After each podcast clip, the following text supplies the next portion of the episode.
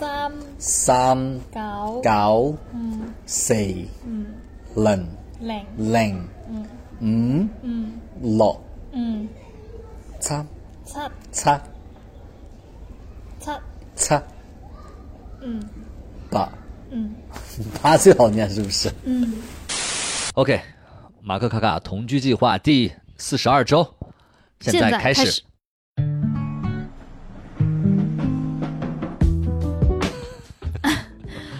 已经晚上十点了，些许有一些疲惫，就是，但这周末过得还挺好的，嗯，有吃的。你在笑什么？吃的你在想每到周末就会做一些嗯，家庭料理。这一周没有出去，但上周我们是去理了个发，而且嗯，上周比较特殊的一个日子，这一周我们有一个重大的事件，一嗯个，重大的活动，对，就是我们迎来了我们俩在一起的两周周。年，嗯，我记得我们去年在一起一周年的时候，我们还是在异地的状态，对，然后去吃了，吃了一家黑珍珠餐厅吧，我嗯记得。给忘了，南京那家黑珍珠餐厅嗯，还是挺好吃的。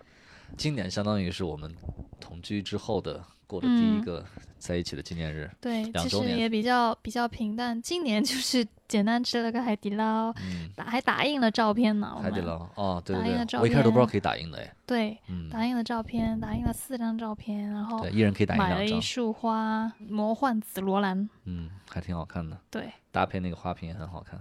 我觉得两差点又要说二十周年，二十周年，我觉得两周年的话两，周年，两两年还是可以讲一下，就是嗯嗯、因为其实最早的时候做这个同居的会议，也是希望说两个人能够一起进步嘛，嗯。嗯，然后分享一下，就是让对方，就是双方的生活能够这种透明度更高一些，嗯。嗯，然后能够了解彼此平时生活当中或工作当中的一些呃起起落落，嗯。嗯，然后来见证对方的成长。对，所以分享点什么，也不大希望说走向是那种啊，就只分享甜蜜的时刻啊，或者说特别撒狗粮的那种。我觉得还是要说一些比较有意义的、有建设性的事情嘛。嗯。嗯，所以我想的是两个方面，一个是我们可以说一下，就是我们双方在给对方带来的性格或者是观念上的成长或影响，嗯哼我觉得需要给一个正反馈，让大家让让自己能够更加去记住这些正向的变化。嗯，你先说，我先说，怎么你要组织语言是吧 我？要组织一下语言，我得想一想。我其实也没有想，但我觉得这个还比较有意义。就比起我们去讲说啊，我们多么的多么的不容易住到了一起，嗯，也没有多么不容易啊还好。也挺不容易的啊。你不做挺多牺牲的嘛。哦，对啊，还好这还好了，小事小事。嗯哎，那你是遇到了一个我心里有数的人，你跟你说了。OK，嗯，我觉得，因为我是一个不是这段时间或者啊一直以来吧，就是那个 MBTI 都挺火的嘛。嗯。然后我自己比较神奇的一点，其实是我最早的时候是一个 INFP，嗯嗯，，P 人，我我现在还是一个 P 人，但是 INFP 是非常非常唯心主义的，就是嗯。什么都比不上我喜欢的那种类型的，就是嗯。太靠不接地气了。然后就可能慢慢的随着工作，就硬生生的把自己逼成往 T 的这个方向去，就是思考的这个逻辑的这个方向去、嗯去引导。嗯然后现在也确实是，基本上可以说是比较稳定的在这个 INTP 上面了，就是嗯一个逻辑学家型，，OK，就非常非常的典型，现在已经是。然后我也是时候往，嗯、在你的身上让我感受到的，我还应该再往下一个阶段再再去进修，就是我觉得，就我觉得，嗯。因为你是小太阳型嘛，就是主人翁型那个叫什么？E ENFJ，嗯，然后我觉得你就是给我带来非常多的正能量。嗯。对我觉得有很大一点的感触，就是我举个例子，举个很嗯。细节的例子，就是我以前聊微信的时候，就是可能一板一眼呢，嗯。就会说，反反正从来就不会是发那些很可爱的表情啊啊，或者说说一句话就是好的，然后感叹号三个，对，或者是啊没问题，然后感叹号四五个，就那种啊太好了耶什么这种，就是不会这样去表达，就真不会，就是。但你是我第一个见到，就是在在在线上文字超超级无敌正能量、超级无敌活跃，就是阳光四射的这种感叹号一堆 的这种人。那是当时回答的时候，确实是那样的心理啊，就会加。对我，我就算是我以前是我就算是很激动、很开心，我也不会是这样的，我就是非常含蓄的一个人。对，但是你就是我能够去感觉到。就甚至连最早，虽然说有点撒狗粮，甚至连最早我就觉得你发来说有有想想我或者想我都会觉得哇好不可思议啊！这个人在说他想我 我就是长那么大我都从来没有跟人家说过想他，你知道我就从来没有正面的去表达过自己的感情然后就觉得就这一点呢，就是嗯，跟跟我太过于。太过于 I 有关系吧，就是太内敛，太往内收了。哦，这是 I 的表现吗？我我觉得，我觉得有一点嘛，因为因为其实偏 I 的人，他就其实也不能说完全按内向外向来界定，他是一个获取能量的方式不同而已。但我我反正我在你身上，我会觉得这种呃跟。用你自己的这种呃表达跟热情去感染对方的这种感觉挺好的，因为你感染到了我，然后也也让我慢慢的就是像养成系一样，我我我我就我也变成了你这样的一个表达方式跟表达方法，然后我我也影响到了我身边的人，而且慢慢在这种就是哪怕细节到只是文字上，它也会影响我的整个人的性格表现，跟跟个人展现，就有点类似于说。具身效应嘛，就是生理暗示、心理暗示一样，就像我穿了一个高跟鞋，我的整个状态就更挺拔一样。对，就是物物理身体会影响，对，反过来影响自己的心理。对对，就是我会觉得在这这两年变化比较大的，就是我整个人会更加敢于去表达。比如说以前我就是不会录这些东西的，就不会去讲。对对对对。然后我也就是可能很多事情都含含糊糊，然后就算有自己想法，然后想法不错，就算有。也有可能我自己的呃一些不错的，哎，才华谈不上，但是还是还是有一点点才能的吧。对，就是完全不会去展露的。嗯，就是收着在，能量是往内收的。哦，对，但是在你身上，我会觉得从最初的这种文字上的影响，到 到后面就是 每天就是可以。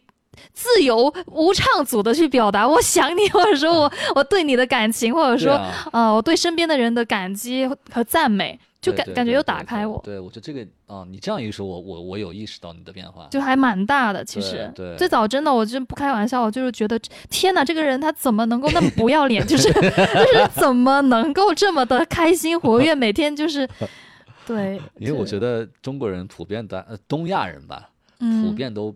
很压抑自己的感情，或者说，嗯嗯很不会表达对对一个东西的喜爱，哪怕是厌恶，你表达出来，嗯，就是但他们都很含蓄，一直压抑，或者说不敢表达，或者怎么样。对，但这种能量我觉得很重要哎，它确实是会连同我整个人跟周围人的这种交际的方式也发生影响，就是我更不打开了，呃，更更不会。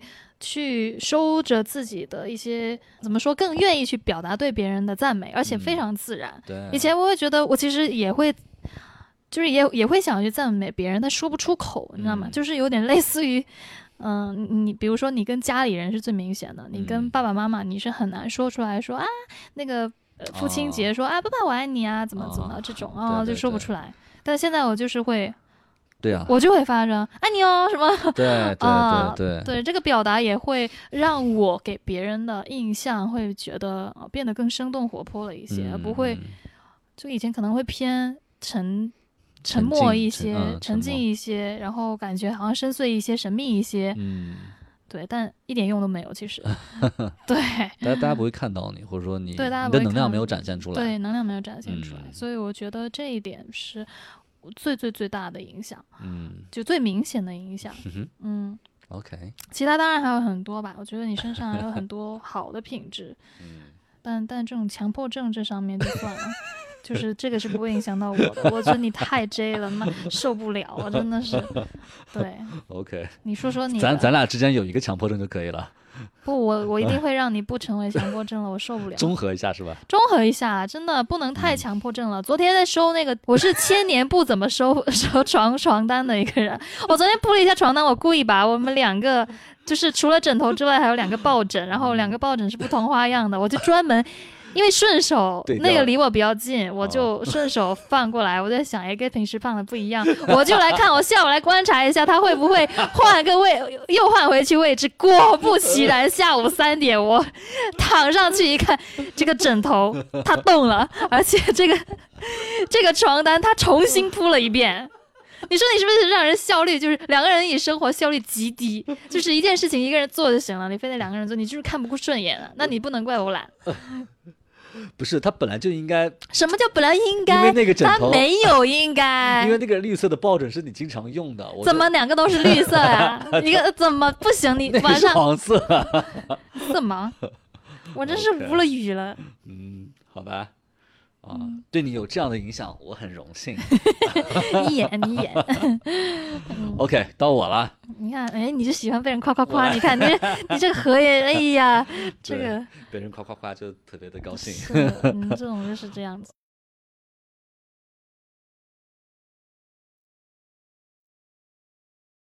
来说一下我最大的，你对我最大的影响或者改变。嗯我觉得最最明显的一个，或者说直到现在我可能还没有做得很好的一个，但是我已经在嗯。努力去做的一个，嗯。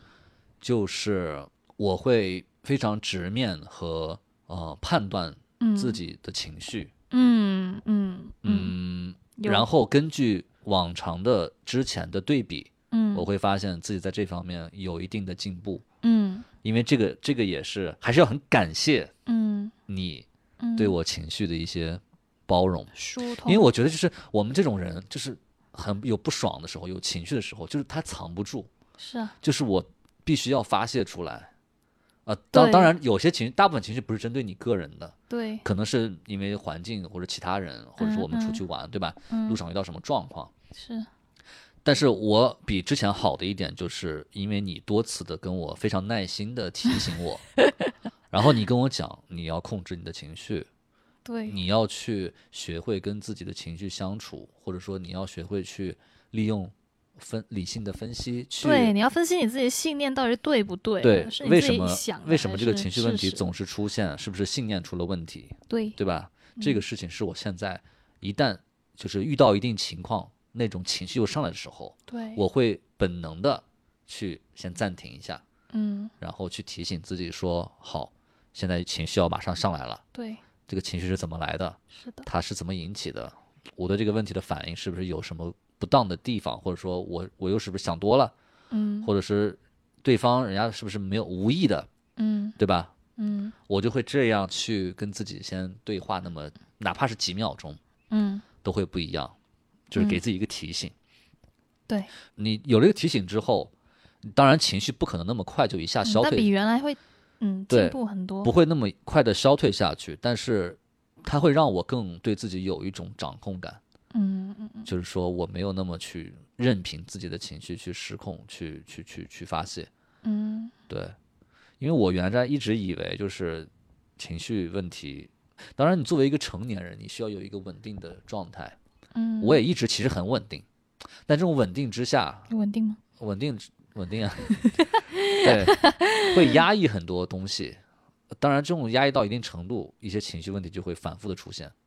我觉得其实你情绪是不稳定的，你只是在表现上面是在维持一个稳定。啊，对你，因为我觉得你还是会考虑过度同理别人，或者说嗯会、会非常考虑你自己的行为会给带对方带来，因为你是 F 嘛，对，对啊，我曾经也是，嗯不，我我就就是没有二分法的，就是说我一定是个 T 人或一定是个 F 人，但嗯是就是你的情绪一定要去分辨一下，嗯。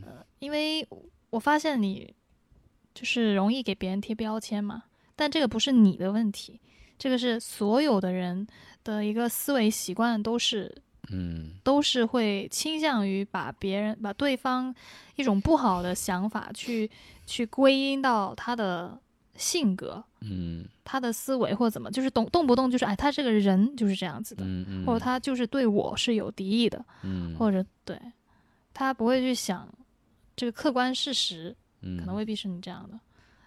对，因为我自己在生活当中，我自己是体会到了很多很多这种细节。很多时候，我们的预判不一定是对的，嗯它对可能是个信号，它只能作为提醒，但真的不一定是对的。对，所以就是在这方面，我会觉得自己虽然现在还没有做得很好，但是在也在这个东西是也是需要训练的，我觉得，需要需要，嗯，一旦出现这个问题，我会有个缰绳去把它勒一下，嗯嗯，把它驾驭一下。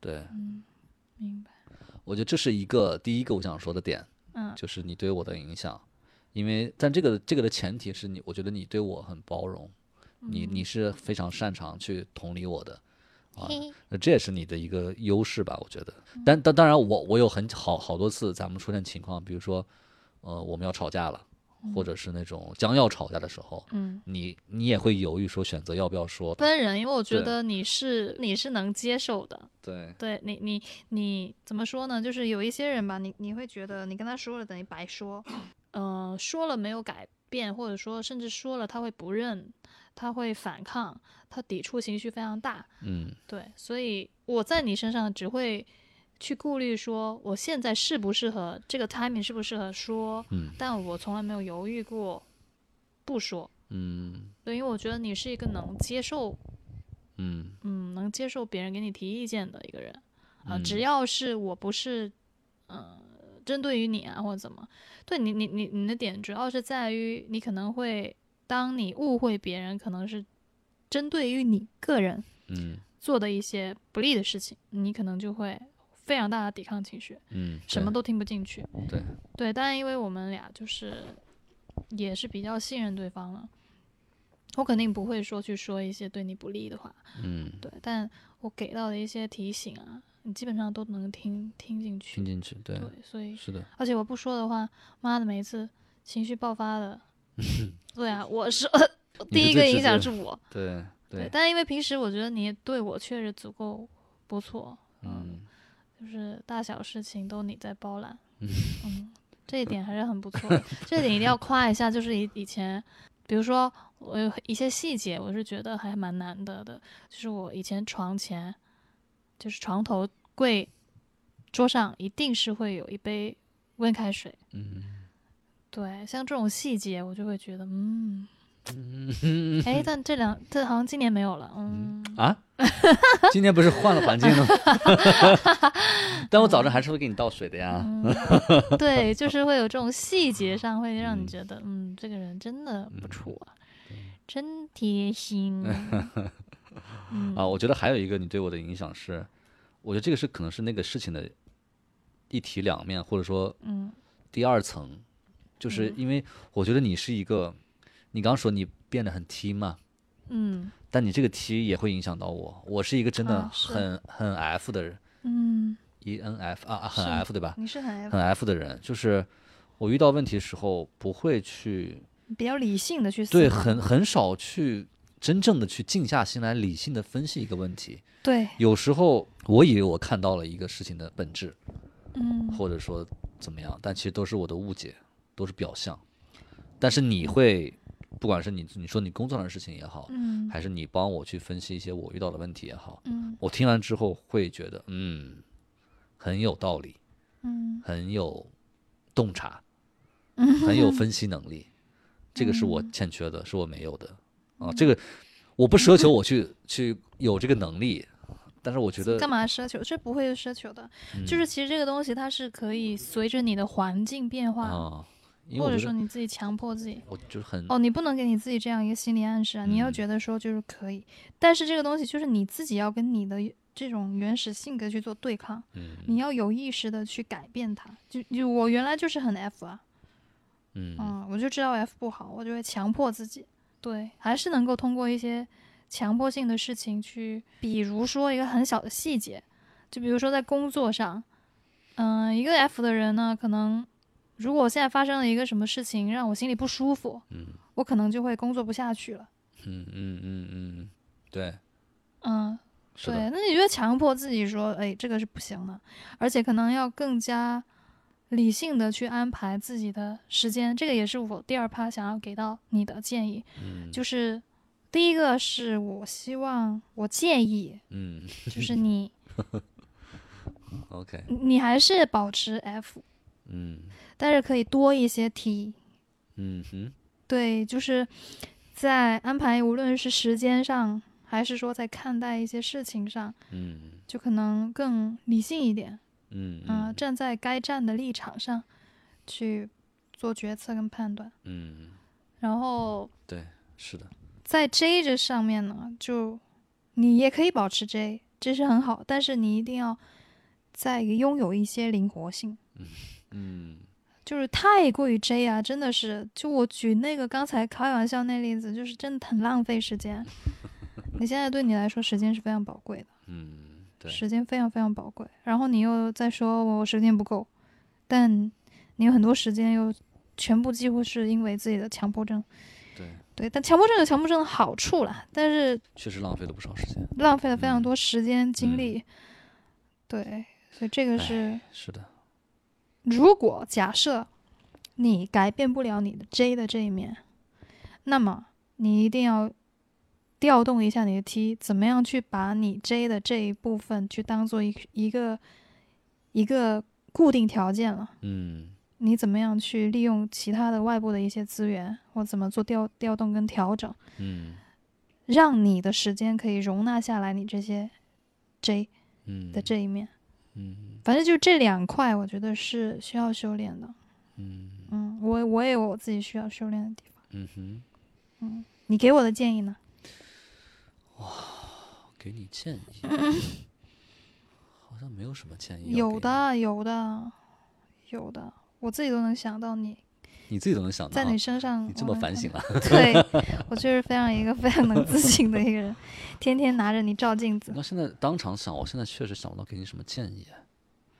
建议给你什么建议呢？我有一个生活上的建议，非常现实的，呃，就是晚上的时间的问题。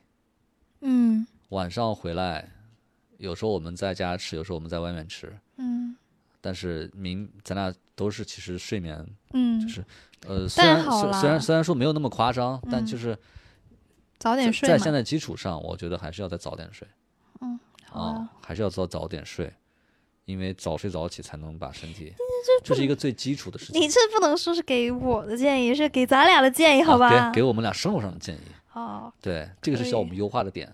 好，要说什么其他建议，我暂时确实没有想到。嗯，没关系，嗯，那就等后面。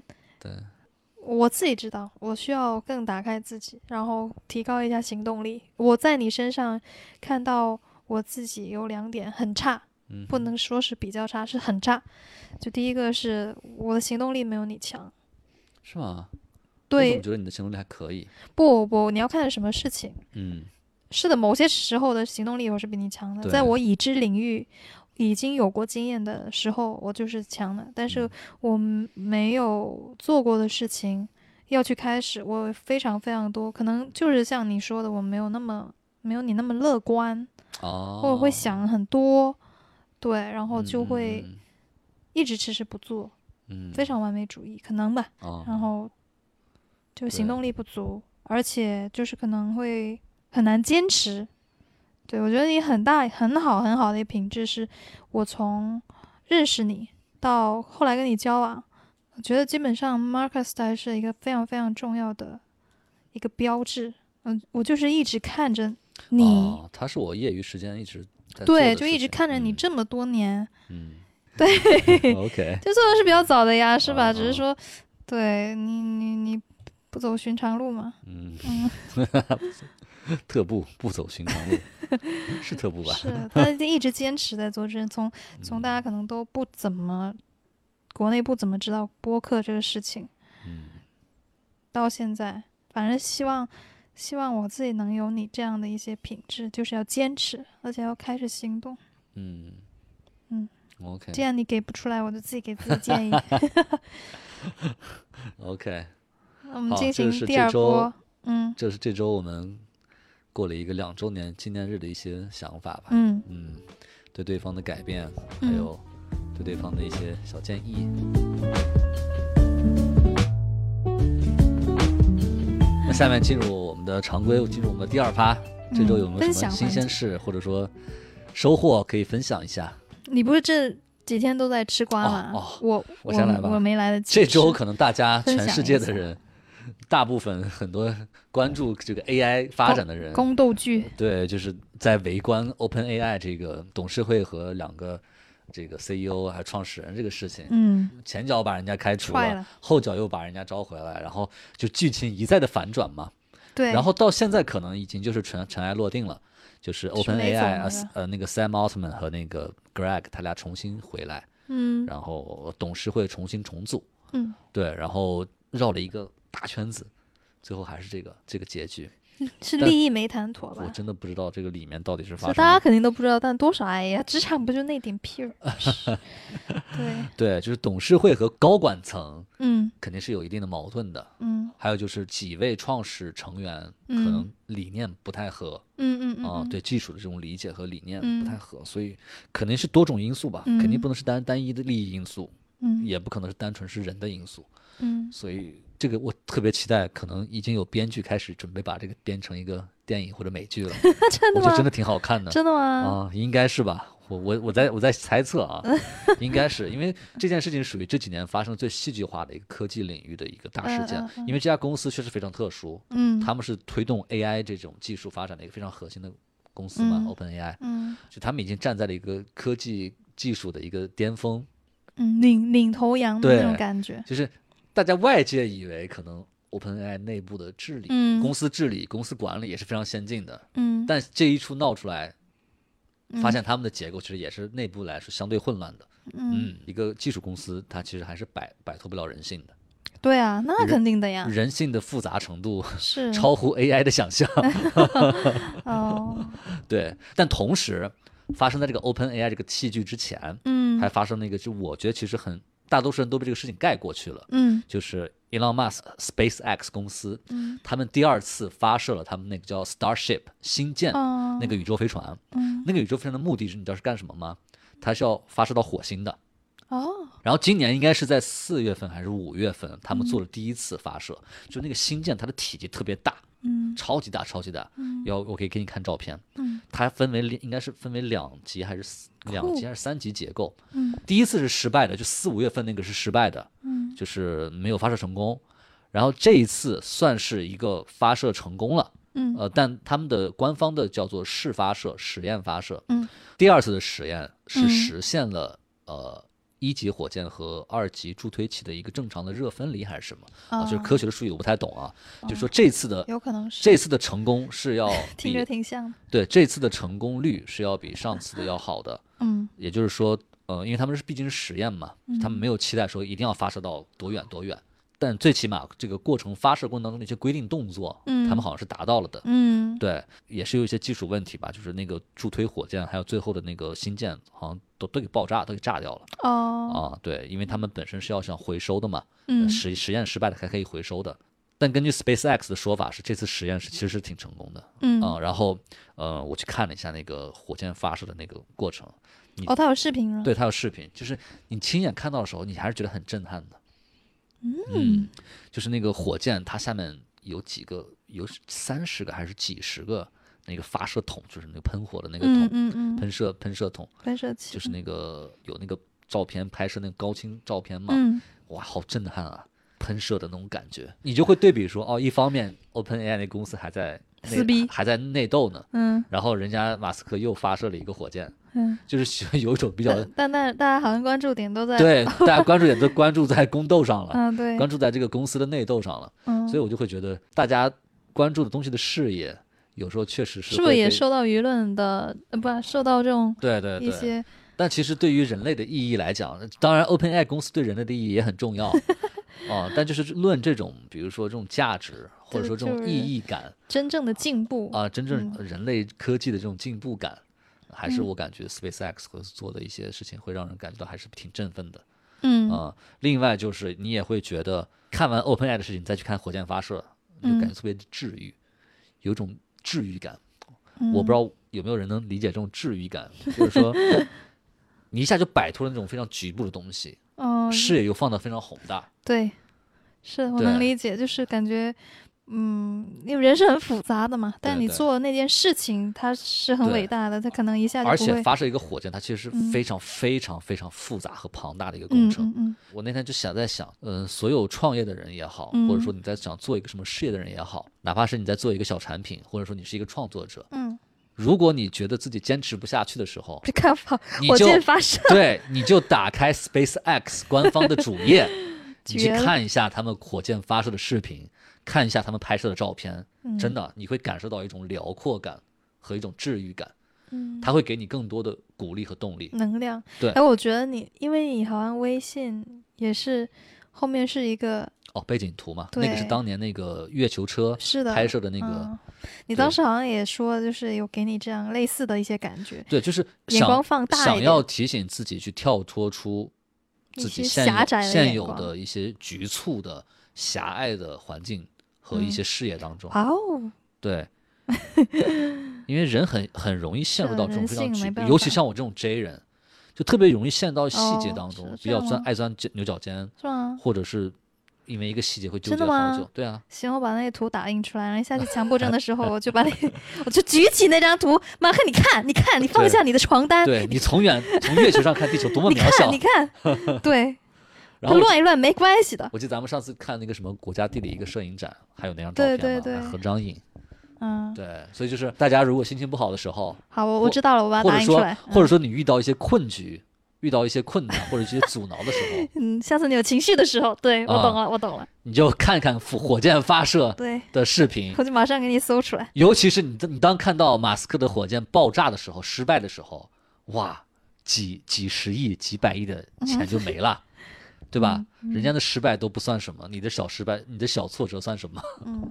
对吧？是？会有一种会有一种超脱感，嗯，这是我分本周真不错，对。嗯，你你这番分享又提醒了我，反正我嗯知道了。啊，对，转就这两个新闻吧，嗯。嗯，这两个新闻我觉得这周本周可能大家都在关注的两个新闻。对。周我们我觉得咱俩跟新闻都干上了，就是因为 本周对，因为哎呀，我像我这种哈，就说不出来这么这些对吧？有有真材实料的新闻，不好意思，我就只能说说一些花边新闻。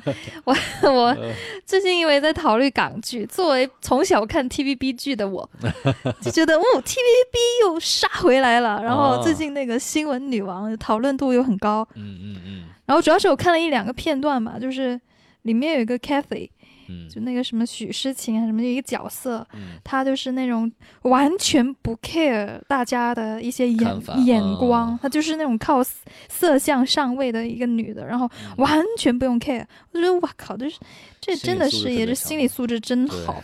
对，然后关键是的，是我是佩服，虽然说咱就做不来，也也不是这种人，但就是还是佩服，但也同时让我，呃，让我引起了引起了我对这部剧的一个兴趣，嗯然后觉得作为下饭剧，又是作为下饭剧爆米花剧，还是可以看一看的。我们看到第几集了？第五集、第六集？我忘了，反正就是这周真的跟直播杠上了，然后先是又哦先重、先看了何正宇，重温了一下对。何正宇的恐怖直播。那天因为你在剪上一期的节目的时候，然后聊到何正宇了，你就说突然想看，又突然就想看了。对我是 OK 的，因为我觉得还是很经典的。对对对，我看的时候就又想起来，他说作为那种就是非常体面的那种新闻工作者，他其实是可以去操纵整个舆舆论的走向。。对当那个时候嘛，那个时代的对对，所有人物在那个环境之下都是非常自私、嗯，非常利己，但其实又很懦弱、很弱小的这样的一群人，然后嗯就再去看他，其实这个新闻女王怎么说呢？你现在看到最最大的感受是什么？我知道你想要说他很浮夸。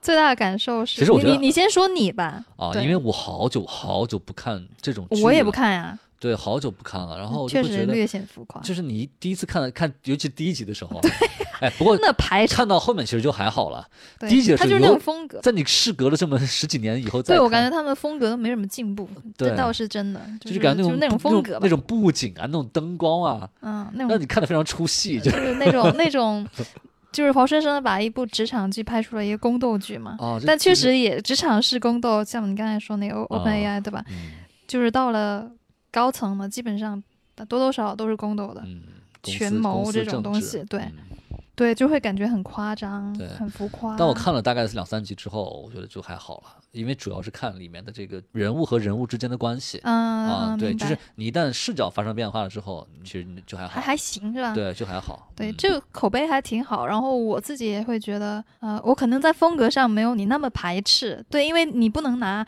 港剧跟美剧去做对标的，这绝对不行的。嗯港剧它就是跟内地剧或者说，呃，对，哪怕跟韩剧对标，应该也还算他自己的风格吧，也可以吧。那你跟美剧肯定是不大行的，嗯但它相对来说，我觉得还是挺现实的，因为我后来我也挺感兴趣，它后面的这些这个故事。它有没有原型？诶，嗯果然是有。其实它就是大概还原了，或者是说可能有一些虚构的成分在，但大部分都是当时可能邵氏、邵逸夫，嗯，邵氏影呃，对 T 就是无线电啊，台无线电台嗯的那个背景去拍的。哦两千年的时候那肯定啊，香港就他们一家做的最好吧？没有啊，当时除了翡翠还有本港台，然后确实是本港台哦就一直打不起来，就没有无线做的那么好。然后无线电台的以前的这种，他们叫嗯 prime time news 嘛，就是黄金时间段。嗯，对对对，就是有一个方慧仪、方嘉怡，我都忘了。反正我嗯确实是，就我搜小红书，有人在在刮哦，啊，他们是讲的谁啊？就是一个原型是吧？对，其实都是大家的猜测，但是就这一波唤起了很多人当年看无线电台新闻的那种感觉。对，包括那个他们里面都是全员就是学播音腔嘛，哦，就会特别有那种感觉。就以前嗯我看 TVB 的话，就是会有啊，就感觉很熟悉。对我里面我觉得印象最深刻的就是嗯两个角色，一个是那嗯个主角叫文慧心、文慧心，满满满怀满满怀心，满怀心满怀心啊，对。然后另外就是那个嘉妍哦，嘎眼、嗯、啊，对，就是我觉得这两个女主角，相当于女主角吧，对，这啊两个、是很是很正正正正面的那种，嗯对，就当然他们各自有各自的强项和能力点，也也各自有各自的比较呃阴暗的一面吧。嗯。嗯，或者说不那么完美的一面。对，你看佳妍，她为了一个报道，她就想把她男朋友给，对啊，我就会觉得就这是就是 这个女的为什么这么 就很轴。对啊，很轴啊，对，对，就是她男朋友问问说，你你到底是新闻重要还是我重要？哪瓦嘞？是你说的，我靠，就是。对我的整体感受是，除了整部剧确实略显浮夸，然后但是我觉得很现实，嗯而且我会觉得哇，就是真正去做到大女主，就真的你要上位到你上面有钱有权有势，其实真的就是需要像这个 man 姐一样这样的一些杀伐果断的这种手腕。嗯他就是。呃，有人去拿他这部剧跟那个韩剧去对对标嘛，然后也是这种，就是里面有一句话说的蛮好笑的，就是说打你呃，给你一巴掌，哦，呃，不给给你一口糖，又给你一口屎，哦 就是打，就是有点像我们这边的给一巴掌，然后塞颗糖，啊塞颗糖，对，同样的一个道理。这不是 PUA 是吧？对，但他就是这么一个会 PUA 的人，所有人都讨厌，就是都恨不得他下来的人，他却是对于新闻的报道。以及对于新闻这本身的理念的坚持跟理解是最正义、最正确的。对对对，对，所以就是这这，反正这一周就是跟新闻杠上了。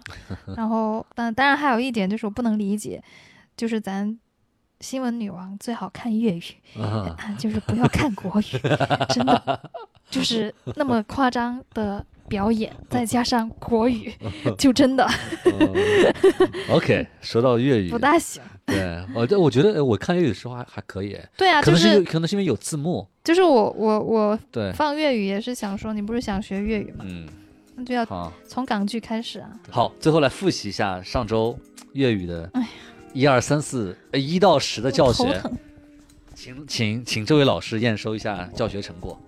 别叫我老师啊，我只是一个对。好，请女友验收一嗯下，粤语业余教学成果。好，一一到十，好，加再加个零。一、二、